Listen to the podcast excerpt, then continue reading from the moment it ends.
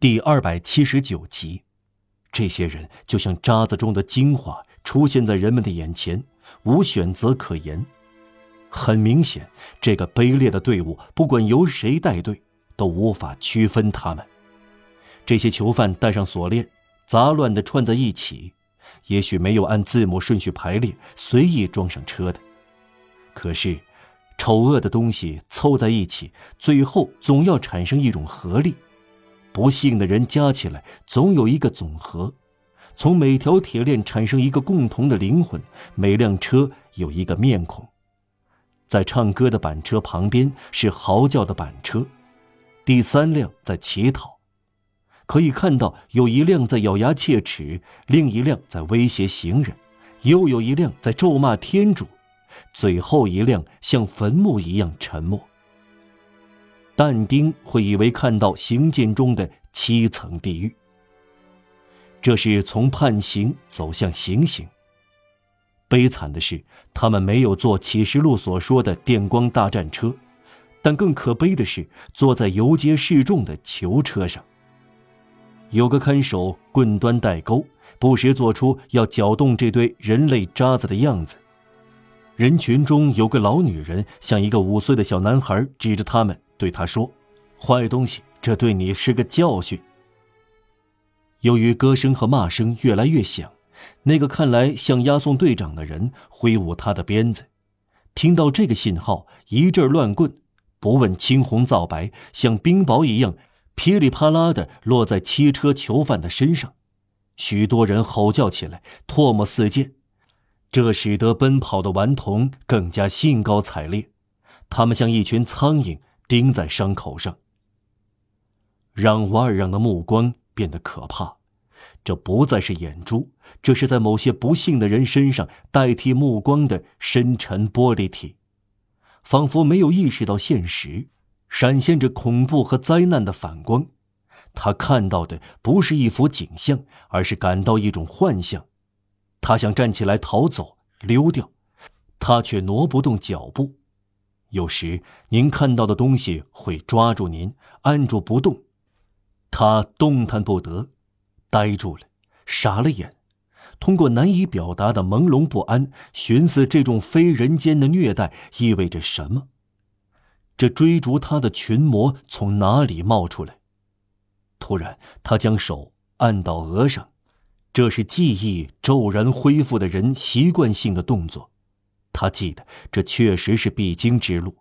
为了躲避在枫丹白露大路上很可能遇到王驾，习惯绕这段弯路。三十五年前，他就经过这道城门。科赛特是另一种惊恐，但程度不减。他并不明白，他憋住了气。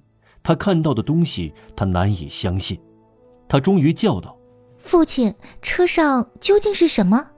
让瓦尔让回答：“苦役犯。”他们到哪里去？去服苦役。这当，一百只手挥舞的棍棒打得越发起劲儿，还夹杂着刀面的拍打，仿佛鞭子和棍棒大发雷霆。苦役犯弯腰屈服，酷刑产生了卑劣的服从。所有囚犯带着被锁住的狼的目光沉默了。科赛特浑身发抖，他又问：“父亲，这些还是人吗？”“有时是。”可怜的人说：“这确实是一批押解的犯人。天亮之前从比塞特尔监狱出发，走芒斯大道，避免经过枫丹白露。当时国王在那里。这一绕弯，可怕的行程要多走三四天。”但是为了不让圣上看到酷刑，还是延长的好。让瓦尔让难受的回到家里，遇到这种事是打击，留下的回忆很像震撼。让瓦尔让同科赛特回到巴比伦街时，没有注意到他对刚才看到的景象提出的其他问题，或许他过于难受，不能领会他的话，无法回答。不过晚上。当科赛特离开他去睡觉时，他听到他小声说话，仿佛自言自语：“我觉得要是在路上遇到这样一个人，哦，我的天，只要贴近看到他，我会死掉。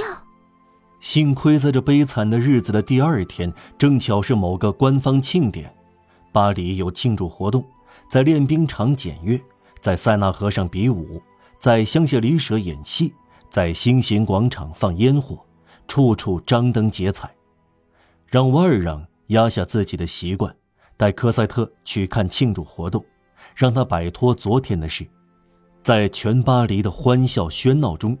抹去在他眼前掠过的可憎的事，用来点缀节日的检阅军装自然要川流不息的掠过，让瓦尔让穿上国民自卫军的服装，内心隐约的感到要东躲西藏。